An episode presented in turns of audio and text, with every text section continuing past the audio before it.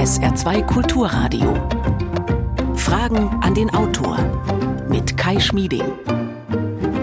Schönen guten Morgen. Geheimdienstmorde. Da denken Sie vermutlich an die Lizenz zum Töten und an James Bond. Die Lizenz zum Töten ist zwar reine Fiktion, die gibt's nicht, dennoch wird getötet im Namen von Geheimdiensten und Staaten.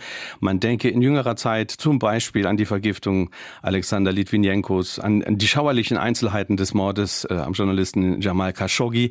Ja, und man kann auch an die USA und die CIA denken, die per Drohne Islamisten und Terroristen vermeintlich zielgenau töten. Die stehen aktuell aktuell auch auf der Liste der Staaten, die beim Thema genannt werden. Aber bei den USA kann man natürlich auch an die vielen dokumentierten Versuche denken, seinerzeit Fidel Castro zu töten. Das Staaten töten lassen, auch außerhalb von Kriegssituationen, das ist in der Geschichte ja fast schon immer so gewesen. Es ist aber ein Thema, das in den letzten Jahren immer relevanter wird.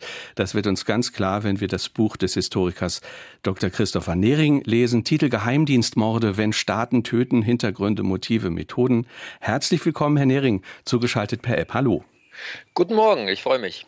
Dr. Christopher Nehring hat zum Thema Geheimdienstgeschichte promoviert und für das aktuelle Buch hat er über 120 Fälle rekonstruiert, vom Zweiten Weltkrieg bis in die Gegenwart und er analysiert die Hintergründe der mörderischen Seite der Geheimdienste vieler Nationen wie Russland, USA, Israel, Saudi-Arabien und Nordkorea.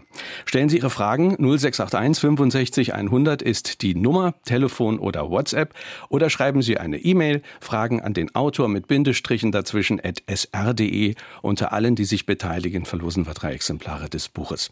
Herr Nehring, fangen wir an. Sie schauen im Buch auf viele einzelne Beispiele, äh, analysieren auch bestimmte Muster und historische Entwicklungen dieser Fälle, in denen Staaten mehr oder weniger offensichtlich töten oder töten lassen. Und Sie kommen zu dem Schluss, dass Geheimdienstmorde in den letzten 10, 20 Jahren stark zugenommen haben. Sie erläutern im Buch sehr differenziert die komplexen Entwicklungen, die dazu geführt haben. Aber trotzdem, kann man das zusammenfassen? Kann man verkürzt sagen, was sind die Hauptgründe dafür? Na, also ich identifiziere äh, sieben äh, wichtige Gründe. Ähm, einmal der Krieg gegen den Terrorismus. Ich glaube, zu dem kommen wir gleich noch ein bisschen ausführlicher. Ähm, was meiner Meinung nach sehr wichtig ist, im, im Blick zu haben, sind die, die gravierenden Veränderungen in, äh, im internationalen System während der letzten 10, äh, 20 Jahre. Wir merken, dass sich die alte internationale Ordnung, wie sie sich nach dem Zweiten Weltkrieg ausgebildet hat, äh, in Auflösung befindet. Neue Regionalmächte, zum Beispiel Saudi-Arabien, Iran äh, und andere, steigen auf, teilweise mit sehr aggressiven Methoden. Ähm, gleichzeitig durch die Prozesse der Globalisierung und äh, der in, äh, weltweiten Migration werden ähm, oftmals auch regionale Konflikte eben an äh, andere Plätze getragen. Man denkt äh, zum Beispiel an äh, bestimmte Fälle, die, die auch in Deutschland ähm, stattgefunden haben. Vielleicht kommen wir später noch ins Detail, ähm, die eigentlich, äh, sagen wir mal, Deutschland als Gesellschaft oder als äh, äh, deutsche Politik kaum betroffen hat. Mhm aber eben ähm, durch zum Beispiel Dissidenten, die hierher geflüchtet sind, ähm, auf einmal äh, die, äh, das in den, in den Vordergrund stellt. Hm. Und was man auch überhaupt nicht unterschätzen sollte, ist äh, die Macht neuer Technologien. Sie haben eben schon die Drohnen zum Beispiel angesprochen. Ähm, das hat auch, äh, äh wie man feststellen kann, einmal Schneeballeffekte gehabt und es lässt teilweise dieses, äh, dieses Mittel des, des geheimen Mordes oder des gezielten Anschlages mhm. als vermeintlich einfach erscheinen. Mhm. Also Sie haben eine Fülle von Gründen jetzt angesprochen. Ich freue mich, dass wir über die alle sprechen können. Äh, das ist ein globalisiertes Phänomen. Es ist deswegen auch so, dass uns das auch betrifft einfach hier im Land zunehmend. Es hat was mit Technik zu tun und Sie haben den War on Terror, den Krieg gegen den Terror genannt. Äh, interessante Zahlen aus der jüngeren Vergangenheit, die in Ihrem Buch sind. Allein während Obamas Präsidentschaft sollen über 540 Drohneneinsätze mit 3797 Todesopfern durchgeführt worden sein. Menschenrechtsorganisationen gehen von bis zu 22.000 getöteten Unbeteiligten aus. Das ist dann wohl das, was man zynisch Kollateralschaden nennt, oder? Ja, Kollateralschaden, das ist die, die militärische Sprache dafür. Man kann sie auch unbeteiligte Zivilisten nennen. Ähm, das passiert äh, sehr oft, sagen wir mal, in, in Regionen, in denen eigentlich der militärische Konflikt immer noch äh, leicht unter der Oberfläche, je nachdem, wie stark er gerade ausgeprägt ist, schwelt. Also zum Beispiel Afghanistan, Jemen. Ähm, in der Ukraine droht uns vielleicht ein ähnliches äh, äh Szenario und in denen eben diese Drohnen vor allem eingesetzt werden, die zwar den Anschein erwecken, sie seien besonders präzise, aber wie man sieht, äh, das überhaupt nicht sind. Ähm, man muss sich das eben so vorstellen, bei einer Drohne wird eben einfach ferngesteuert werden Raketen, ähm, zumeist eben in Gebäude äh, gefeuert, von denen man annimmt, dass sich bestimmte Zielpersonen dort befinden. Und wie genau dieser Anschlag äh, oder, äh, sein kann, ähm, hängt von den Informationen ab, die man hat. Also weiß man ganz genau, wie viele Personen sich unmittelbar in diesem Gebäude befinden. Ist die Zielperson überhaupt darunter? Mhm. Und wenn es dort einen kleinen Fehler gibt, kommt es eben ähm, sofort zu einer riesigen Anzahl an, äh, von unbeteiligten mhm. Toten. Bei diesen Drohnentötungen der USA, da ist ja die Idee dahinter, man schaltet möglicherweise einen Anführer aus und dann hat man eine ganze Entwicklung äh, ähm, möglicherweise ausgeschaltet. Aber da schreiben Sie im Buch, äh, leider erfüllen sich diese Hoffnungen nicht, weil äh, man, man kann manche Entwicklungen nicht dadurch bremsen, indem man einen Anführer auslöscht. Ist das so?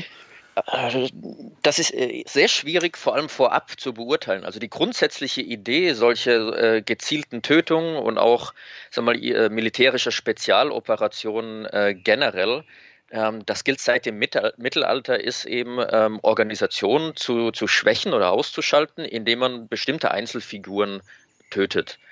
Ähm, und dadurch eben mit relativ wenig Aufwand einen großen Einfluss äh, zu entwickeln. Das passiert äh, in der Regel, die, sagen wir mal, diese, die, die erhofften Folgen entwickeln sich sehr oft sehr anders, als man im Vorhinein geplant hat. Mhm. Ähm, das ist natürlich schwierig vorab zu beurteilen. Manchmal rücken sogar Personen nach, die wesentlich besser geeignet waren als der Vorgänger. Mhm. Auch diese, diese Beispiele gibt es. Ähm, warum es trotzdem äh, immer weiter äh, durchgeführt wird und auch in der Zukunft meiner Meinung nach äh, äh, eher häufiger als seltener angewendet wird, ist die Frage der Alternativen, also ähm, aus Sicht zum Beispiel der USA oder auch äh, Russlands oder, der, äh, oder Israels, steht oft die Frage, ja, was können wir, könnten wir denn sonst gegen diese zum Beispiel Terrororganisationen tun? Hm. Und die meisten anderen Mittel sind entweder nicht durchführbar ähm, hätten, wenn überhaupt, äh, nur äh, einen vielleicht sehr langfristigen ähm, äh, Wirkungshorizont oder würden noch viel mehr Opfer ähm, erfordern, äh, wie zum Beispiel eine Alternative wäre eben der offene Krieg, mhm. äh, der Feldzug weiterzuführen. Das wäre wahrscheinlich noch blutiger. Ja. Und deswegen werden diese Dinge durchgeführt, so werden die dann auch begründet. Ähm, nicht nur die USA, auch Russland fällt auf durch viele, ich nenne es jetzt mal äh, Geheimdienstaktionen gegen sogenannte Terroristen, beziehungsweise einfach auch nur Kritiker in jüngerer Zeit. Äh, Litvinenko, äh, Politkovskaya sind nur zwei Namen und bei vielen Fällen fragt man sich, was hat das eigentlich für eine Rationalität, abgesehen abgesehen äh, von Rache. Weil diese Taten äh, könnten ja ähnlich mutige Kritiker äh, nicht von ihrem Plan abbringen und vielleicht erst recht bestätigen, weiterzumachen. Oder was ist die Idee dahinter?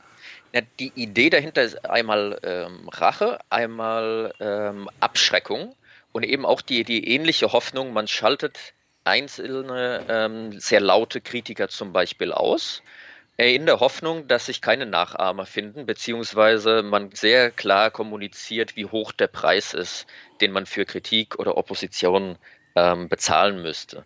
Auch das, äh, Sie haben es ja schon, schon angesprochen eben, ist eben, wenn man die, wenn man betrachtet, wie viele Kritiker es trotzdem gibt, auch wie viele Geheimdienstüberläufer oder ähm, Doppelagenten, ähm, kein Mittel, das zu 100 Prozent äh, wirkt und auch die Abschreckung äh, ist eben nicht immer da. Es finden sich immer Leute, äh, die, die weitermachen.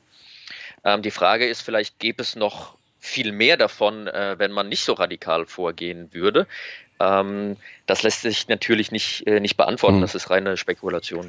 Wir haben vorhin äh, über die Kollateralschäden gesprochen. Wir haben auch äh, über, über das Phänomen der Globalisierung gesprochen, dass es sozusagen auch bei uns vor der Haustür quasi in Deutschland äh, stattfindet. Und wenn man so einen Kollateralschaden sieht, zum Beispiel im Falle des vergifteten Skripal, äh, dann muss man da feststellen, dass dabei auch vollkommen Unbeteiligte in Kontakt mit Gift kommen können. Und ich glaube, bei Skripal war es so, dass, dass also eine Person sogar gestorben ist. Also auch das ist nicht so chirurgisch präzise, äh, wie das wie das gedacht ist oder geplant ist. Ganz genau. Also im, im Fall Skripal, wo eine, eine unbeteiligte Frau starb, deren Mann ähm, diesen Giftbehälter zufällig äh, aus einem Mülleimer gefischt hatte, ohne dass irgendjemand musste, was es, äh, was es weiß. Ein sehr gutes Beispiel dafür, um zu zeigen, da wurde eben achtlos ein Giftbehälter entsorgt ähm, und so kam es zu einem, äh, äh zu einem Todesfall. Ähm, auch die, die, die, das, die Wortwahl, die Geheimdienste dort oft benutzen, ähm, suggeriert, äh, gibt, eine, gibt eine Präzision vor, die sie oft gar nicht haben, weil viele ähm, Fälle bei der Planung und bei der Durchführung, das sind viele Aspekte, ähm, so vom Zufall abhängig ähm, oder von den einzelnen Entscheidungen, die, die die Mitarbeiter vor Ort treffen, dass das nicht bis ins letzte Detail zu planen ist. Und man sieht eben auch, wenn man so achtlos vorgeht, wie eben zum Beispiel äh, im Falle Skripal, erhöht das das Risiko für Unbeteiligte enorm. Die USA nutzen Drohnen, haben wir gesagt. Äh, der russische Geheimdienst arbeitet oft mit Gift. Und äh, man fragt sich natürlich nicht über diesen Beispielen, ist das nicht egal von wem verübt? Unrecht, dass Menschen sozusagen hingerichtet werden, ohne dass es eine Anklage gegeben hat, ohne dass es einen Prozess gegeben hat. Na, die, die rechtliche Frage ist sehr komplex. Ich habe das in einem, in einem Kapitel aufgearbeitet. Es ist erstmal so, dass im internationalen Recht ähm, solche äh, solche Tötungen nicht per se illegal sind. Es gibt nur äh, sehr viele Voraussetzungen, die momentan dafür gelten müssen, damit es nicht äh, Unrecht wäre. Es ist, äh, sagen wir mal, es gibt große Unterschiede, zum Beispiel bei, der, bei den Drohnentötungen, die ausschließlich in militärischen äh, äh Konfliktzonen stattfinden, die auch innerhalb des US-Apparats zum Beispiel eine, einem äh, zumindest äh, einem, einem Mechanismus und einem, einer Freigabeprozedur ähm, eine Freigabeprozedur durchlaufen, die auch juristisch abgesichert ist. Mhm. Ähm, hat, ist, ist, das ist ein Unterschied zum Beispiel im Fall Skripal, wurde ein militärischer Kampfstoff, den man offiziell gar nicht mehr besitzen durfte, äh, über drei Ländergrenzen hinweg mhm. äh, ins Ausland äh, transportiert. Das ist äh, ein großer Unterschied. Es ist auch so, dass wir eben wissen von den Freigabemechanismen und den rechtlichen Kontrollen, die zum Beispiel in den USA stattfinden, die in Israel stattfinden, aber eben nicht in Saudi-Arabien oder in Russland. Ähm, dass das äh, nochmal ein deutlicher Unterschied ist, eben wie groß auch die Hemmschwellen in den äh, jeweiligen Ländern sind und die Grenzen und die Kontrolle mhm. dafür. Gestern hat mir auch ein Hörer geschrieben, ein Unterschied ist ja eben auch, dass die USA äh, öffentlich zu diesen Drohnentötungen stehen. Und im anderen Fall ist es eben so, dass es doch äh, im Geheimen passiert, beziehungsweise dass da teilweise gesagt wird, wir haben da nichts mit äh, zu tun. Das sind irgendwelche wild gewordenen Geheimdienstleute, die das gemacht haben. Also das ist ja auch schon ein Unterschied. Ja, äh, das ist auch ein, ein rechtlicher Unterschied, da diese, diese öffentliche rechtliche Rechtfertigung ähm, ist eine, eine Grundvoraussetzung, also die muss eigentlich erfolgen, damit es äh, im Stand des internationalen Rechts ähm, als rechtmäßig gelten kann. Mhm. Das erfolgt immer mal mehr oder mal weniger äh, ausführlich. Ähm, aber man merkt eben, es ist, eine, es ist ein großen, großer Unterschied, ob zum Beispiel die demokratischen Staaten USA oder Israel solche Aktionen durchführen mhm. ähm, und wie sie, wie sie das tun ähm, und auch wie sie sich äh, dafür rechtfertigen müssen oder ob das eben Staaten wie Nordkorea, ja. Russland oder Saudi-Arabien tun. Erinnert trotzdem ein bisschen an Wilden Westen, Wanted Dead or Alive. Äh, die, die Frage von Martin Ries aus Dortmund per E-Mail, Anfragen an den Autor mit Bindestrichen dazwischen at sr.de. Ist juristisch für Einsätze amerikanischer amerikanische Geheimdienste von deutschem Boden aus, insbesondere zur Koordination von Drohnen, ein haftungsrechtlich relevanter Tatbestand zur Beihilfe für Bundesbehörden zu unterstellen?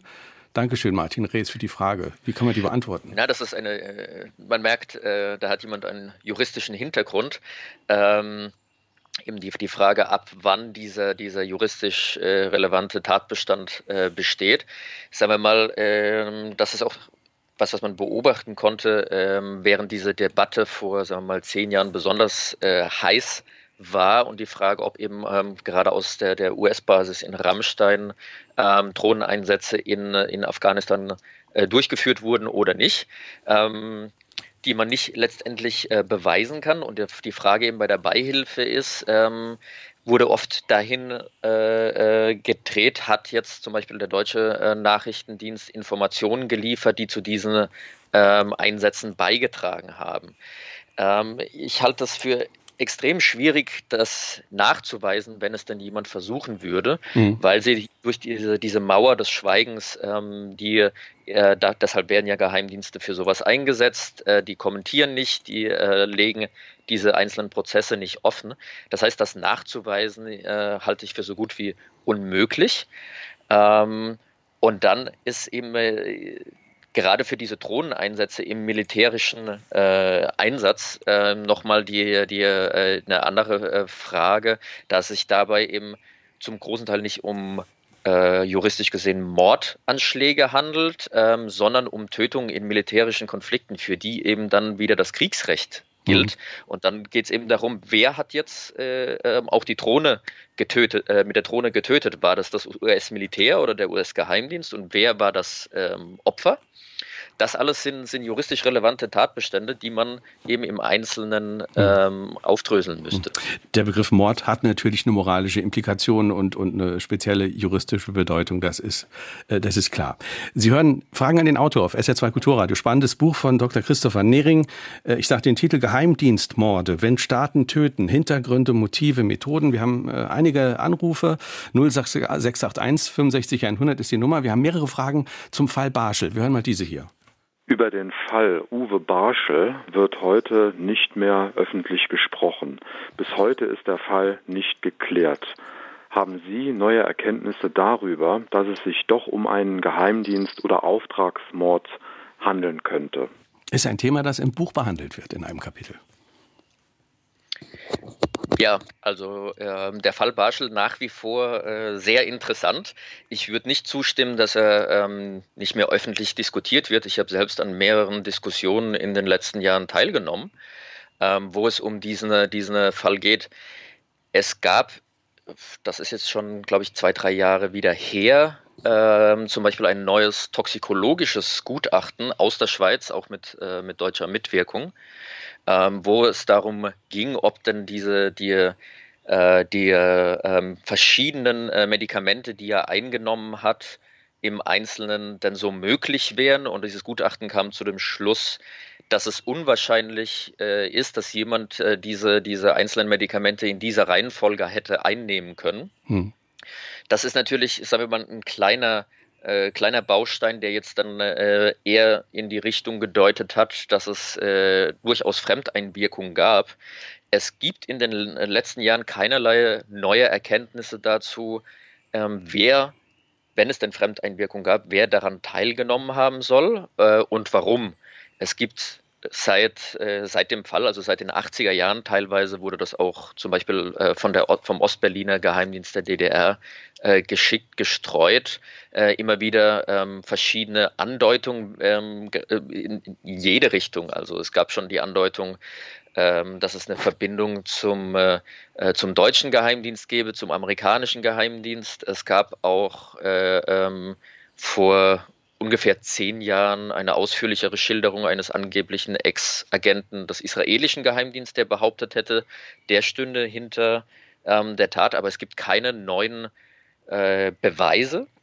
Mhm. Das, muss, das muss man so, so sagen. Es ist auch, also es, äh, mein, ich, ich kann das nicht äh, in letzter äh, Konsequenz auflösen. Das ist auch nicht mein, äh, mein Anspruch. Was man sagen kann, ist, dass es so scheint, dass dieser Giftcocktail oder der Medikamentencocktail, den Uwe Barschel damals eingenommen hat, ähm, sehr unwahrscheinlich wäre, dass er ihn hätte alleine einnehmen können. Mhm.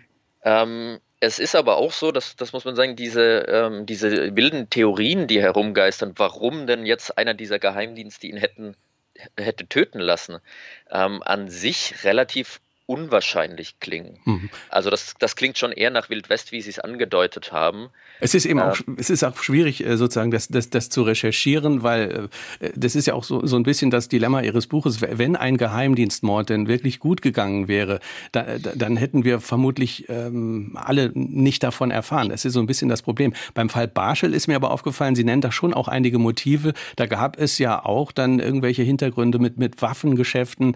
Also es könnte schon sozusagen die Motivation gegeben haben, von gewissen Seiten ähm, sowas durchzuführen? Ja, das ist, ähm, also das war die, die, diese Motivation, die angebliche, die dieser Ex-Agent des israelischen Mossad beschrieben hat in seinem Buch, ähm, dass Barschel als Ministerpräsident äh, involviert gewesen sei in äh, Waffengeschäfte, die über den Hamburger Hafen abliefen. Ähm, das, äh, ich, ich schreibe das auch. Das, mein, das klingt äh, erstmal so, als ja, da könnte ja was dran gewesen sein. Es ist aber trotzdem extrem unwahrscheinlich, dass der israelische Geheimdienst einen äh, gewählten deutschen Politiker mhm. umbringen würde. Vor allem, weil es auch elegantere Methoden gäbe, ihn zu diskreditieren, zum Beispiel. Mhm. Ähm, und es wäre auch ein einmaliger Fall, dass äh, ähm, zum Beispiel der Staat Israel einen, einen gewählten westlichen Politiker hätte äh, ähm, umbringen lassen, dass das erscheint extrem unwahrscheinlich, mhm. ähm, auch wegen den, den möglichen Folgen eben genau, wenn es äh, herauskommt. Ähm, und es gäbe eben viele andere Möglichkeiten, äh, wie man sich missliebiger Politiker entledigen kann, außer äh, eben gleich zum, ähm, zum, zum Giftmord zu schreiten. Claudia Schneebauer aus Tuttlingen hat uns eine E-Mail geschrieben an Fragen an den Auto mit Bindestrichen dazwischen at sr.de. Das klingt alles spannend. Jedoch bin ich als normale Bürgerin in sowas involviert. Habe ich die Handlungsoption, solche Morde zu verhindern oder provoziere ich sie sogar unbewusst? Am Ende des Tages sind es brutale Morde, meint Claudia Schneebauer. Was antworten Sie, Herr Nering? Na, was jetzt der, der Einzelne machen kann. Es gibt ein gutes Beispiel, da kann man mal äh, so, so, so eine, eine Option sehen. Eigentlich zwei aus, der letzten, aus den letzten fünf Jahren, beide in Berlin, Berlin passiert. Einmal die Entführung ähm, eines äh, vietnamesischen Wirtschaftsfunktionärs am helllichten Tag aus dem, äh, aus dem Tiergarten. Da weiß man äh, heute, dass äh, ein Autofahrer, also der, der Mann wurde im äh, am Straßenrand in einen, äh, einen, Lieferwagen gezogen und entführt. Und es gab äh, min mindestens einen ähm, Autofahrer, der das beobachtet hat, alleine die, die Verfolgung aufgenommen hat, ähm, dieses Fahrzeug äh, gefilmt hat. Oh, das ist aber gefährlich. Das klingt aber nun sehr gefährlich. Naja, das, sagen wir mal, das äh, ist ja eigentlich erstmal noch im normalen Straßenverkehr. Mhm. Ähm, er, das musste irgendwann abgebrochen werden. Ähm, sprich, er konnte ihm nicht mehr folgen, eben weil, es, äh, weil er kein spezielles Training dafür hat. Aber hat dann eben hat die Polizei alarmiert, ähm, auch diese, diese Handyaufnahmen, die er gemacht hat, äh, zur Verfügung gestellt. Ähm, ein zweites Beispiel, äh, der, der, Mord an äh, Selimkan äh, Rangoshvili in, äh, in Berlin 2019. Der Tiergartenmord. Der Tiergartenmord, ähm, wo offenbar zwei Jugendliche äh, die Tat beobachtet haben eine, äh, einen Streifenwagen alarmiert haben, der vorbeigefahren ist. Und innerhalb von drei Minuten konnte der den Täter wieder ähm, stellen. Das heißt, äh, in beiden Fällen wurde die Tat an sich nicht verhindert, ähm, aber aufgeklärt. Die Tatverhinderung ähm, hätte natürlich äh, große äh, Gefahr äh, bergen können. Das sollte man, ohne, äh, sollte man als Privatperson besser nicht unternehmen, es sei denn, ähm, Sie sehen, dass es eine, eine eine, eine, gute Möglichkeit gäbe, aber gerade dort, wo eben äh, mehrere Täter im Spiel sind mit so professioneller Ausbildung, kann das ähm, eben ein großes Risiko sein. Aber es zu beobachten, äh, mit dem Handy zum Beispiel zu dokumentieren und die, äh, die Polizei und die Behörden einzuschalten, das ist eine Option, die man hat. Mhm. Sollte man immer machen, mit offenen Augen durch die Gegend gehen. 0681 65 100 ist unsere Nummer. Wir hören eine nächste Frage. Ich wollte den. Nering mal fragen, wie es aussieht mit diesen Monarchien, also äh, Mord oder ist sie oder er ermordet worden, zum Beispiel Diana oder der König Ludwig, wollten wir die einfach nur loswerden? Das wäre meine Frage. Ja, das äh, gibt einige Fragen zum, äh, zum Unfall von äh, Lady Diana. Was könnten Sie äh, darauf antworten? Es ist ja auch alles im Bereich der Spekulation vermutlich. Ja, ja, solange natürlich äh, keine neuen Beweise auftauchen, ist das immer nur ähm, Spekulation. Man äh, kann relativ ja, gut davon ausgehen, dass zum Beispiel im Falle Lady Dianas ähm, die Art, wie es passiert ist, eigentlich eher dagegen spricht. Also selbst wenn, was ich für sehr unwahrscheinlich halte, jemand ähm, eben aus, aus dem, äh, dem Königshaus äh, sie hätte loswerden wollen, ähm, dann gäbe es dafür zu wesentlich diskretere äh, Varianten als ein äh, Autounfall äh, vor aller Augen. Ähm, sie wurde ja noch direkt von Journalisten äh, mehr oder weniger verfolgt an, am Tag des Todes. Ähm, das ist doch schon sehr offensichtlich ähm, das soll, würde man in dieser Situation eigentlich nicht tun. Ähm, bei anderen äh, Monarchen, gerade aus, äh, aus der, der weiteren äh, Vergangenheit, wo immer wieder äh, diese, diese äh, die, die Gerüchte auftaten, dass es sich nicht um natürliche Tode ha äh, handelte, sondern eben zum Beispiel um, um Giftmorde, die äh, mal als Palastintrige im, äh, im inneren Zirkel ausgeführt wurden. Der, bei, bei Kleopatra zum Beispiel gibt es ja äh, ganz ähnliche Gerüchte seit, äh, seit Tausenden von Jahren. Ähm, das ist ein Grund zum Beispiel, warum bei solchen äh, Morden, die geheim bleiben sollen, äh, sehr oft Gift eingesetzt wird, weil es äh, sich eben sehr schnell auflöst und dadurch nur nachweisbar ist, wenn man sehr schnell danach sucht und auch gezielt danach sucht. Ansonsten gibt es eine gute äh, Chance eben, dass es als ewig auf ewig vielleicht als Gerücht bleibt, aber eben sich nicht beweisen lässt. Hm. Äh, wir haben Widerspruch von den Hörern bekommen. Ähm, da ging es um äh, die Tötungsmethoden der USA oder der Israelis. Der Hörer schreibt per WhatsApp an 0681 65 100 die internen Prüfmechanismen, äh, die Sie erwähnt haben, der USA oder Israels, machen doch nichts besser. Zählt die Toten, schreibt dieser Hörer. Da liegen die USA doch weit vorn. Und für die Toten ist die Pseudolegitimation doch auch egal. Was sagen Sie zu diesem Einwand? Es kommt jetzt darauf an, über welche Toten wir sprechen. Äh, über, über Kollateralschäden äh, vermute ich mal, dass es geht. Denn eine Pseudolegitimation ist es ja zum Beispiel nicht, ähm, als man versucht hat, Mullah Omar oder äh, mehrere Mitglieder äh, der, der Hamas oder anderer Terrororganisationen ähm, anzugreifen. Da ist es gar keine Pseudolegitimation, sondern eine Legitimation. Ähm, man sieht, äh, die reine Anzahl bringt uns auch nicht weiter. Das ist kein reines quantitatives äh, Phänomen, da das eben einen großen Unterschied macht. Sprechen wir jetzt über militärische Konfliktgebiete hm. oder über Friedenszeiten. Ähm, das macht, ein, eine, äh, macht, einen sehr großen Unterschied. Und äh, wenn, wenn wir diese ähm, diese, wenn wir uns auf diese Zahlen alleine ähm, fokussieren, man sieht, man, ob das jetzt äh, bei um 3000 oder um 5000 zum Beispiel geht, man sieht, gezielte Drohnenangriffe sind auf gar keinen Fall so präzise, wie es behauptet wird. Mhm. Die Frage ist natürlich, ähm, das kann man auch nicht über Drohnenangriffe äh, regeln, sondern über einen offenen militärischen Konflikt. Das wäre natürlich auch eine äh, Option. Das wäre vermutlich noch viel, viel blutiger mhm. und würde noch viel, viel mehr Leute äh, Todesopfer fordern, ähm, sowohl Beteiligte als auch Unbeteiligte. Dann ist es so, dass natürlich, ähm, wenn wir über diese Freigabe und die rechtlichen Prüfmechanismen äh, äh, sprechen, es ist nicht so, als wäre das irgendwie ein Allheilmittel oder äh, würde ausschließen, dass eben Unbeteiligte oder unrechtmäßige Tötungen erfolgen. Es ist aber ein, ein, großer Unterschied, ob noch Kontrollmechanismen bestehen oder nicht.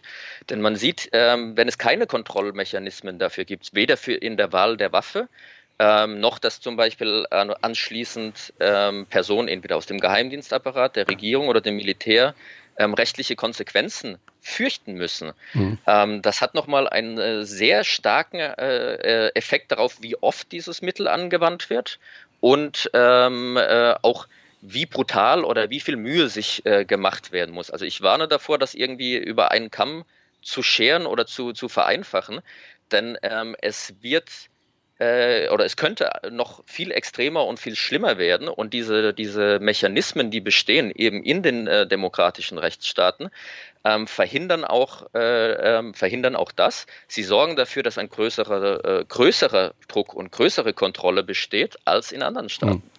0681 65 100 ist unsere Nummer. Sie hören Fragen an den Autor. Heute ist unser Gast Dr. Christopher Nehring. Das Buch trägt den Titel Geheimdienstmorde, wenn Staaten töten, Hintergründe, Motive, Methoden. Eine nächste Frage.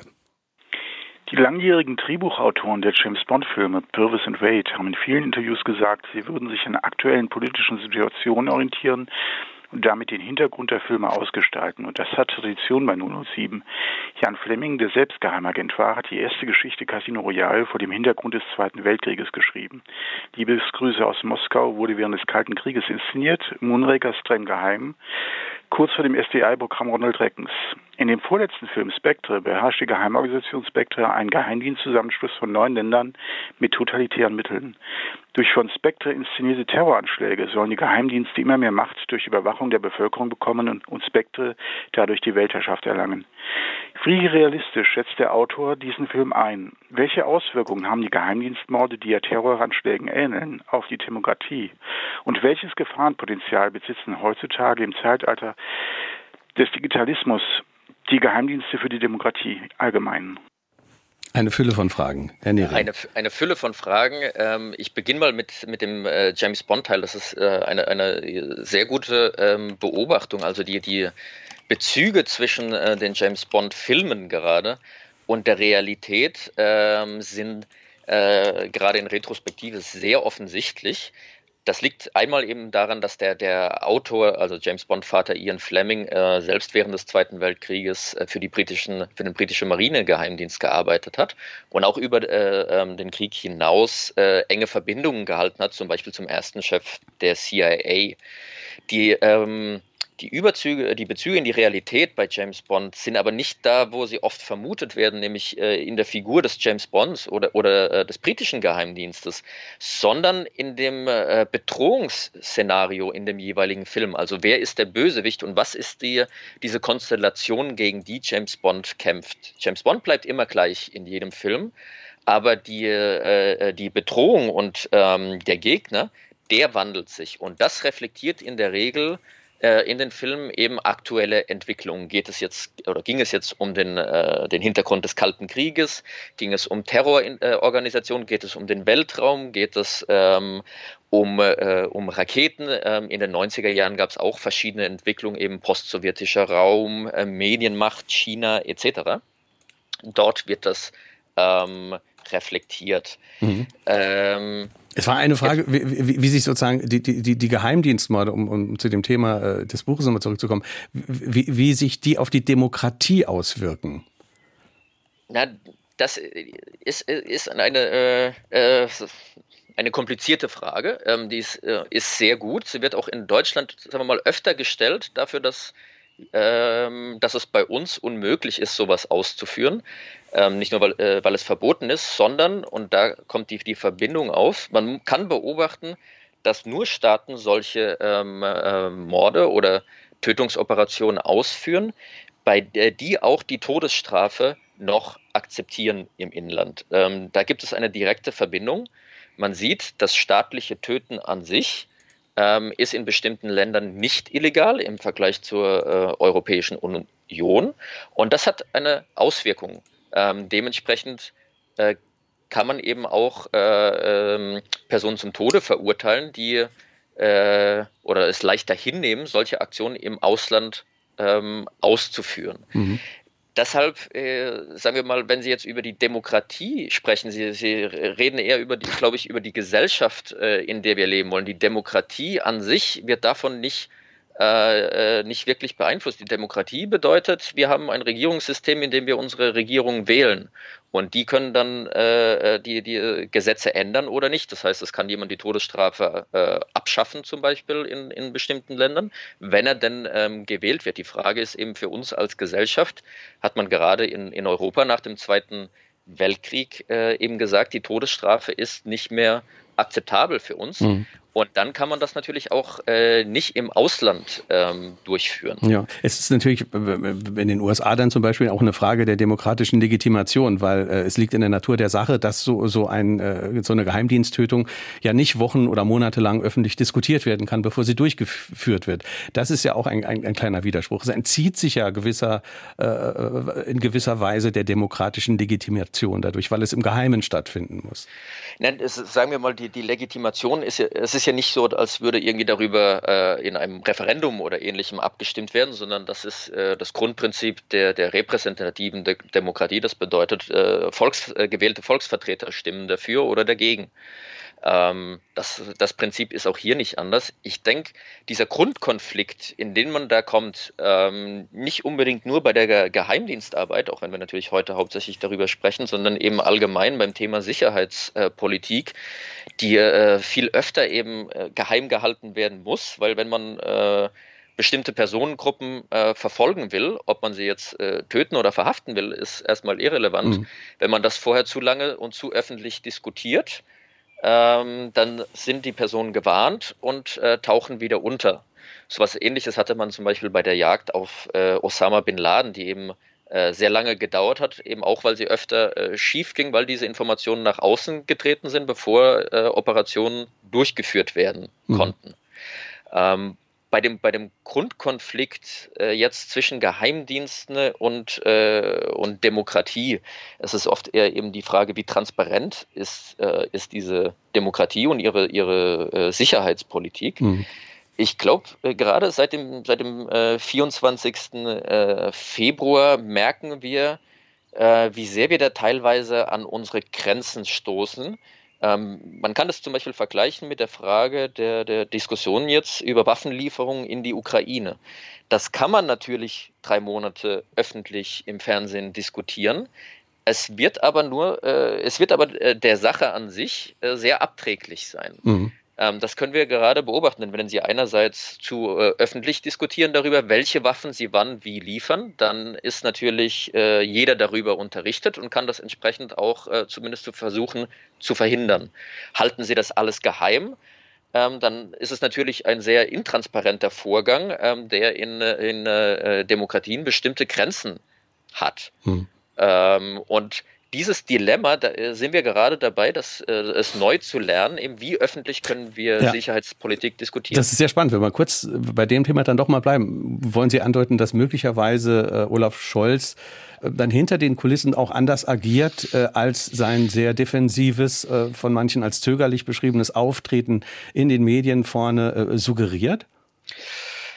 Also gerade bei, äh, bei äh, beim Bundeskanzler und äh, der, der ähm, deutschen Position ähm, bin ich selbst sehr, äh, äh, sehr unschlüssig gerade. Mhm. Es ist entweder eine sehr gute Tarnung oder eigentlich ein, ein relativ unverständliches Vorgehen. Mhm. Ähm, es wurde schon mehrfach angedeutet, ähm, zum Beispiel von, von der Außenministerin, ähm, dass wir nicht jede Waffenlieferung öffentlich im TV kommentieren können. Das geht nicht. Äh, dann ist äh, auch Russland davon unterrichtet. Ähm, es dauert wahrscheinlich auch zu lange, weil sich immer Widerspruch äh, regt ähm, und dann über alles eine Debatte im Bundestag abzuhalten, kann einfach praktische Probleme verursachen oder dazu führen, dass diese Waffenlieferungen an sich unnötig werden. Mhm. Ähm, Natürlich ist das dann äh, die, die, die, die, Grundfrage, ja, ähm, wenn es aber nicht mehr öffentlich diskutiert wird, äh, ist es dann noch von uns legitimiert? Ähm, und diesen Grundkonflikt werden wir immer haben in Fragen mhm. der, der Sicherheit und der Verteidigung. Ich, äh, um, um die, die Frage nochmal kurz, äh, kurz aufzugreifen, bin äh, auf jeden Fall davon überzeugt, dass äh, deutlich mehr Waffen an die Ukraine geliefert werden, als diese öffentlichen Diskussionen, die ja nicht nur in Berlin stattfinden, sondern auch Paris, äh, London, Warschau, Washington, hm. ähm, dass äh, bereits schon, äh, schon deutlich mehr geliefert wurde, als in der Öffentlichkeit bekannt ist. Hm. Wir hören eine nächste Frage. Tatsache, dass einige, speziell jetzt russische Dissidentenmorde, mit Mitteln vollzogen wurden, die eigentlich nur in staatlicher Verfügung stehen, also sprich Polonium bei Litvinenko oder Novichok und andere Dinge, die hinterlassen so deutlich die Spuren, dieses ist von höchster Stelle gemacht worden. Das muss ja wohl Absicht sein. Ich nehme an, im Sinne Ihrer Abschreckung. Gibt es da sonst noch Beispiele und mögliche Zwecke davon, dass solche Staatsmittel verwendet werden? Ist das so sicher? Muss man ja auch mal fragen, ob es ja, tatsächlich von höchster Stelle. Eine, eine ja. sehr, äh, sehr gute Frage, eben die, die, die Wahl äh, der Mordwaffe, gerade wenn wir jetzt über einzelne ähm, äh, Geheimdienstanschläge sprechen, wie zum Beispiel eben Vergiftungen von, äh, von Litvinenko oder von, von Skripal, ähm, hat es gibt zwei große Zwecke, die sie erfüllen soll. Ähm, einmal geht es natürlich darum, zu töten und äh, es muss durchführbar sein für die Mitarbeiter oder Agenten, die das vor Ort durchführen sollen. Polonium und Novichok ähm, haben zwei wichtige Eigenschaften. Einmal ähm, sind sie, wenn man nicht direkt danach suchen würde, ähm, erstmal unauffällig. Man hat gemerkt nach dem Skripal-Anschlag, auf einmal, als man breiter angefangen hat zu suchen und das teilweise auch sehr öffentlich, wie oft dieses Mittel vermutlich schon vorher zum Einsatz gekommen ist, ohne dass es aufgetreten ist.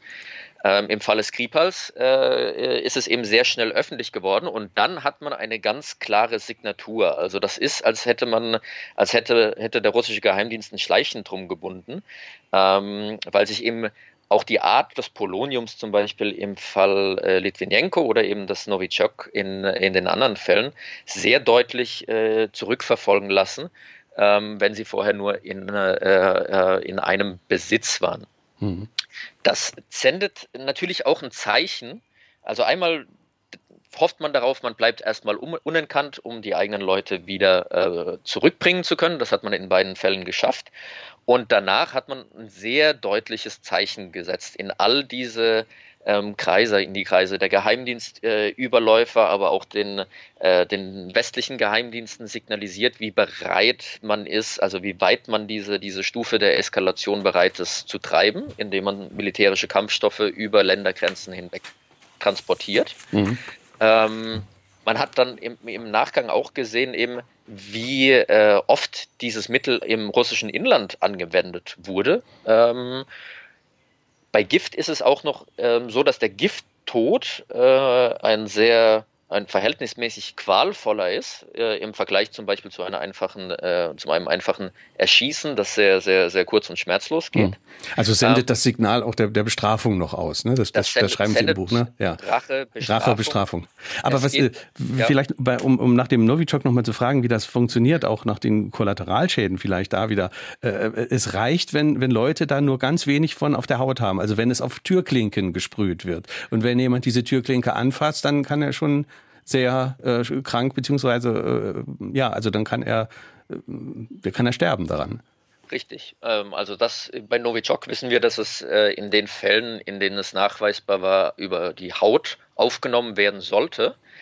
Ähm, da, daran merkt man auch, wie, ja, wie, wie, von wie vielen Details und äh, äh, kleinen Zufällen das abhängt, ob die Dosis jetzt ausreicht, um tödlich zu sein, oder ob jetzt jemand, äh, jemand anderes in, in Kontakt damit kommt. Also äh, die Vermutung ist, dass Skripal nicht genügend davon aufnahm, mhm. weil er Handschuhe trug an dem, äh, an dem fraglichen Tag. Mhm. Äh, bei Alexei Nawalny äh, wissen wir, dass äh, nur diese schnelle Notlandung der Piloten und die schnelle Behandlung ähm, Schlimmeres äh, verhindert hat. Mhm. Das sind natürlich Zufälle, die kann man nicht bis ins letzte Detail vorausplanen.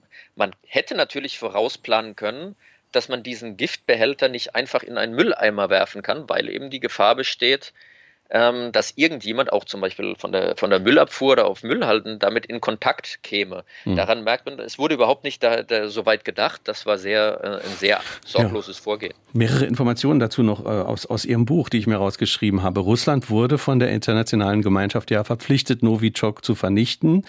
Ähm, das ist also, es ist also möglich, dass Geheimdienste dem vielleicht nicht nachgekommen sind. Und dann noch die Information, auch der BND soll sich Anfang der 90er mittels eines Überläufers Novichok besorgt haben. Ja, ähm, die, diese, diese Nachricht wurde öffentlich. Das hat, hat er offenbar. Das war auch, äh, man muss es so, so sagen, eine, eine geheimdienstliche Meisterleistung. Ähm, es wurde da, da, danach dann natürlich herauskolportiert, ja, er hätte äh, ja auch dahinter stecken können, denn er hatte es.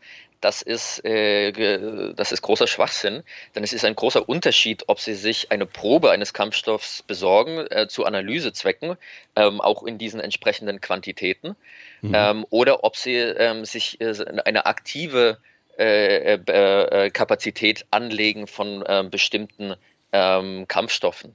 Mhm. Ähm, das, das ist einfach äh, nicht dasselbe. Man merkt, es ist ja nicht, nicht nur so, dass, ich, äh, dass Russland verpflichtet wurde von der internationalen Geheimgemeinschaft. Äh, ähm, Hallo? Herr Nering? Novichok-Bestände äh, zu zerstören.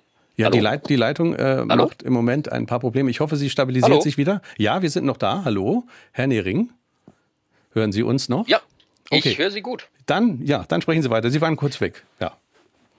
Ähm, bei, bei, bei den Novichok-Beständen ist es eben so, dass nach dem Kalten Krieg äh, äh, ein, eine, eine Selbstverpflichtung eingegangen wurde, die auch international überwacht wurde, die bestehenden Bestände zu zerstören. Und da merkt man, dass eben hm. in Geheimdienstlabors weiter daran gearbeitet wurde, eben sich auch weiter die, die Bestände äh, zumindest kleine Bestände gehalten haben, mhm. äh, mit denen man sich eben einfach diese Möglichkeit offen halten äh, wollte, genauso vorzugehen, ähm, ja. wie man es jetzt getan und, hat. Und auf jeden Fall ist, ist sozusagen ein, ein Muster oder eine Signatur äh, dieser Methode. Es kann nicht durchgeführt werden durch, durch irgendwelche, ich sag mal, normalen Kriminellen. Das erfordert doch eine hohe Expertise, äh, das durchzuführen. Das, das können nicht irgendwelche Leute machen. Das äh, sollten sie vor allem nicht. Man merkt auch äh, von dem, was man eben heute nachweisen ähm, kann, dass zum Beispiel im Fall Skripal oder im Falle Alexei Nawalnys äh, eben äh, äh, Militärärzte und Chemiker äh, Teile dieses Teams waren, das diese Anschläge durchgeführt hat, mhm. ähm, sodass eben die, genau diese Spezialexpertise vorhanden ist, weil eben kleinste Mengen davon ähm, große Probleme verursachen können. Ähm, und Deshalb, äh, das deutet äh, oder das legt ganz klare äh, Schlüsse nahe, eben wer dahinter stand und wie. Jetzt haben wir wieder ein Problem mit der Leitung. Ähm, Herr Nering, sind Sie noch da? Ich höre Sie äh, wunderbar. Ja, Sie, Sie waren noch mal kurz weg. Wir hören jetzt mal eine nächste Hörerfrage und hoffen, dass, äh, dass Ihre Leitung sich noch mal stabilisiert. Äh, wieso nimmt sich der Staat das Recht heraus, Menschen zu töten? Bei einem Mord, der ein Bürger begeht, wird dieser vom Staat verurteilt. Herr Nering.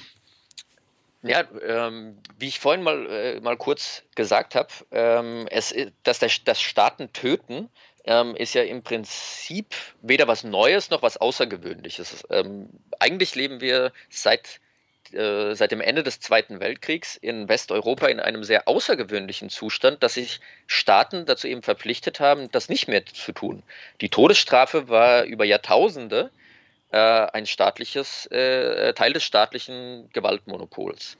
Ähm, in äh, militärischen Konfliktsituationen wissen wir auch, äh, wir erleben es ja gerade wieder tagtäglich, ähm, dass staatliche Tötungen nicht verschwunden sind. Ähm, und die, die große Frage ist eben ähm, jetzt im, im Bereich von Geheimdiensttötungen, äh, wenn sich äh, Staaten in ihrem Inland äh, weiterhin äh, äh, dazu ermächtigt fühlen, eben die, die Todesstrafe im Inland anzuwählen, dann gibt es auch keine Hemmschwelle, das im, im, äh, im Ausland anzuwenden. Mhm. Ähm, wir wissen, für, für äh, äh, Hinrichtungen im Inland gibt es eben äh, bestimmte äh, Prozesse, die durchlaufen werden. Ähnliches gibt es teilweise auch ähm, für solche Tötungen im Ausland. Also zum Beispiel in Russland wurden diese Geheimdienstüberläufer, die anschließend vergiftet wurden, ähm, zumindest formal von einem Militärgericht äh, zum Tode mhm. verurteilt. Mhm. Russland hat aber keine Todesstrafe, wenn ich äh, mich recht entsinne.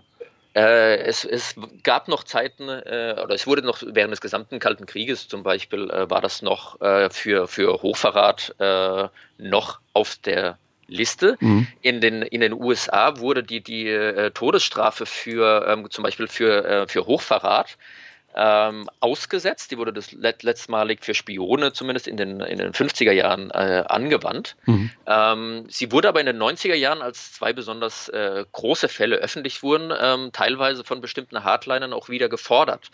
Also das, man ist noch nicht ganz äh, davon weg.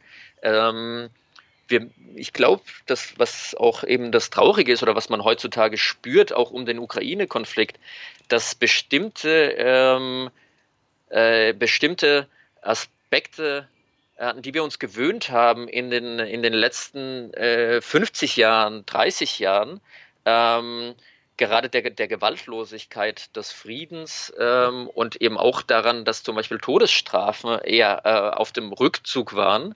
Ähm, diese Prozesse scheinen sich wieder umgekehrt zu haben. Krieg, äh, militärische Gewalt, ähm, Geheimdienstmorde, ähm, Hinrichtungen sind eher wieder auf dem Vormarsch. Mhm. Sie haben gerade die Geschichte der Geheimdienstmorde angesprochen. Dazu passt noch die Frage per WhatsApp von Dr. Walter Bachmann an äh, WhatsApp 0681 6500. Welche frühesten Morde von Geheimdiensten sind aus der Geschichte bekannt?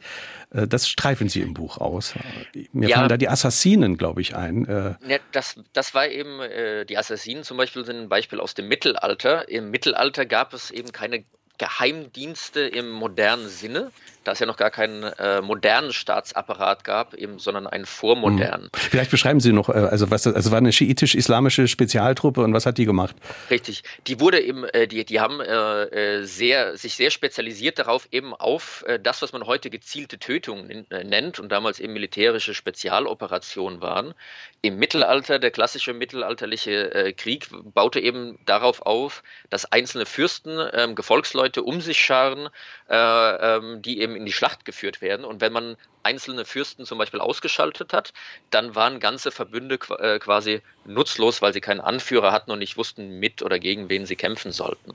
Das ist jetzt das vereinfachte, äh, vereinfachte Muster. Mhm. Und äh, diese, diese, äh, äh, dieser Geheimbund oder diese Geheimsekte, die sich da ausgebildet hat, ähm, hat, äh, hat sich eben in speziellen Mitteln trainiert und eben genau für diese Art der, der verdeckten ähm, Kriegsführung und der verdeckten Anschläge darauf spezialisiert, von Giftmord eben bis zu äh, äh, damals üblichen ähm, Waffen. Mhm. Ähnliche, ähnliche äh, Geheimverbünde haben wir über die, die, eigentlich über die gesamte Zeit der, der Menschheitsgeschichte, äh, auch äh, frühe militärische Heerführer, Alexander der Große, äh, die, ähm, äh, oder, oder andere äh, Führer hatten eben Spezialtruppen, die sich genau auf solche Vorgehen spezialisiert mhm. haben. Also Assassin, ich habe dabei für mich nochmal gelernt, äh, ich habe mich immer gefragt, warum heißt es auf Englisch Assassination? Ich vermute, das heißt dann wegen der Assassinen Assassination, der, der Anschlag auf Englisch. Na, das, das, ist, äh, das ist die Vermutung, die dahinter steht. Man kann natürlich nicht, äh, nicht immer genau nachweisen, wie oder wann jetzt dieses Wort hm. äh, eingewandert ist, ja. sozusagen, aber die, die Verbindung liegt nahe. Ja, wir haben noch Zeit für eine Hörerfrage von Walter Reinhardt per E-Mail. Inwieweit wird die Praxis der False Flag Attacks, also die ähm, äh, Angriffe unter falscher Flagge, kann man vielleicht sagen, bei ja. denen die eine Seite der anderen eine Aggression in die Schuhe schiebt, um eine Begründung für eine Vergeltung zu haben, auch in der Geheimdienstpraxis üblich? Ähm, sagen wir mal, äh, Aktionen generell, jetzt auch mal abseits von Tötungsaktionen unter falscher Flagge, äh, gibt es. Die waren vor allem äh, in, im Kalten Krieg ähm, eine Methode, die die sozialistischen Geheimdienste sehr gerne angewandt haben. Ähm, nicht so sehr unbedingt für Anschläge, sondern um bestimmte Personen als Agenten zu rekrutieren von denen man angenommen hat, sie würden zum Beispiel, wenn man ihnen vorspielt, sie arbeiten eigentlich für die CIA, würden sie sich leichter rekrutieren lassen. Ähm, es gibt diese, diese, wenn wir jetzt über Sprengstoff- oder Mordanschläge sprechen unter falscher Flagge, ähm, äh, wissen wir zum Beispiel, der, der, der, sogenannte Auslöser eben für den äh, Überfall Nazi-Deutschlands auf äh, Polen, ähm, dieser fingierte Angriff auf den Sender in Kleiwitz, äh, wäre so eine Aktion, die jetzt mehr im militärischen Bereich spielt. Ähm, diese äh, aus, aus diesem Jahr äh, wissen wir, dass eben ähm, gerade die US-Geheimdienste und die US-Regierung publik gemacht haben, dass sie vermuten, dass Russland äh, einen, einen, einen Vorwand kreieren würde, um militärisch in die Ukraine eingreifen mhm. ähm, zu können. Mhm. Man weiß, dass äh, Mordanschläge unter falscher Flagge äh, sind ein, gibt es, es gibt kein Beispiel, in dem sowas durchgeführt wurde, nur um einen anderen Staat äh, zu diskreditieren. Mhm. Wenn so etwas durchgeführt wird, ähm, also gerade Anschläge, dann sind das in der Regel keine auf Einzelpersonen, sondern eben Mil äh, Sprengstoffanschläge zum Beispiel, mit denen man einen Grund schaffen will, um militärisch einzugreifen. Mhm. Und ja. dafür. Ja, wir haben noch zwei Minuten. Vielleicht sollten wir noch nach vorne gucken. Welche Signale sehen Sie für die Zukunft? Sie haben ja vor der Sendung gesagt, Sie vermuten, äh, wenn es einen immer gearteten Frieden irgendwann in der Ukraine gibt, äh, wird Ihr Thema dort auch eine große Rolle spielen. Wie, wie haben Sie das gemeint? Ähm, na, einmal sind die, die Aussichten für die, die Ukraine, äh, dass es einen, einen äh, Friedenszustand gibt, ja gerade nicht besonders ähm, gut. Ähm, so, deshalb äh, wird eher zu vermuten sein, dass, es, äh, dass sich irgendwann dieser Konflikt auf einem bestimmten Niveau einfriert und es eine Trennlinie gibt ähm, an der dann ähm, zum Geheimdienste wieder gegeneinander arbeiten, aber äh, sagen wir mal mit, äh, mit niedrigschwelligeren äh, Aktionen, also keinen offenen Bombardements wie jetzt im Krieg, sondern eben zum Beispiel wieder mit Entführungen oder gezielten Tötungen. Mhm. Es ist eben auch so, dass diese Gründe, die sich dafür beobachten lassen, warum wir in den letzten 10, 20 Jahren äh, eine Zunahme haben, dass sich keiner dieser Gründe abschwächt. Also weder die, die technologische Entwicklung nimmt ab, ganz im Gegenteil. Man sieht Schneeballeffekte von immer mehr Staaten produzieren äh, militärische Drohnen und äh, verkaufen sie auch ins Ausland. Ähm, vor allem eben an diese aufstrebenden Regionalmächte. Türkei, die Ukraine kauft äh, dro ihre Drohnen äh, bei der ähm, Türkei, äh, Iran, Saudi-Arabien, die alle arbeiten daran. Ähm, die Konflikte im internationalen System, die, das, äh, die diese Geheimdienstaktionen dann auch wieder in andere Länder transportieren, äh, nehmen nicht ab, sondern zu und ähm, diese internationale Ordnung, wie sie nach dem Zweiten Weltkrieg entstanden ist, mit den UN, mit dem Sicherheitsrat der UN, der immer mehr blockiert ist in den letzten äh, 10, 20 Jahren und deshalb kaum handlungsfähig. Äh, man sieht nicht, äh, dass sich diese Situation verändern würde, sondern sie nimmt eher zu. Das mhm. sieht man jetzt gerade im Beispiel Ukraine. Ähm, die Staaten, die Großmächte blockieren sich gegenseitig ähm, und es kommt nicht zu einer Lösung dieser, dieser Grundkonflikte. Mhm. Wollen wir hoffen, dass es künftig dann nicht äh, nur noch heißt Recht des Stärkeren, sondern doch wieder heißt Stärke des Rechts. Herr Dr. Nehring, ich danke Ihnen ganz herzlich. Schöne Grüße. Vielen Dank für dieses Gespräch. Ich danke auch. Einen schönen Sonntag. Geheimdienstmorde, wenn Staaten töten, Hintergründe, Motive, Methoden erschienen im Heine Verlag. 320 Seiten kosten 10 Euro. Jeweils ein Exemplar geht an Tobias Fleck aus Saarbrücken, an Christel André aus Schwalbach und an Margret Ihl aus Riegelsberg. Kommende Woche bei meinem Kollegen Jochen Marmit zu Gast. Matthias Politiki, mein Abschied von Deutschland, wovon ich rede, wenn ich von Freiheit rede. Politiki sieht sich als klassischen Linken und er plädiert für eine annähernd unbegrenzte Freiheit der Meinung, der Fantasie und der Literatur. Und die sieht er in unserem Land bedroht, unter anderem äh, aufgrund einer Instrumentalisierung, so wie er das nennt, der über Jahrhunderte gewachsenen Sprache. Und er erklärt im Buch, warum er im Frühjahr 21 unserem Land den Rücken gekehrt hat. Ich bin Kai Schmieding. Ich danke herzlich fürs Zuhören, wünsche Ihnen einen schönen Sonntag. Tschüss, bis bald.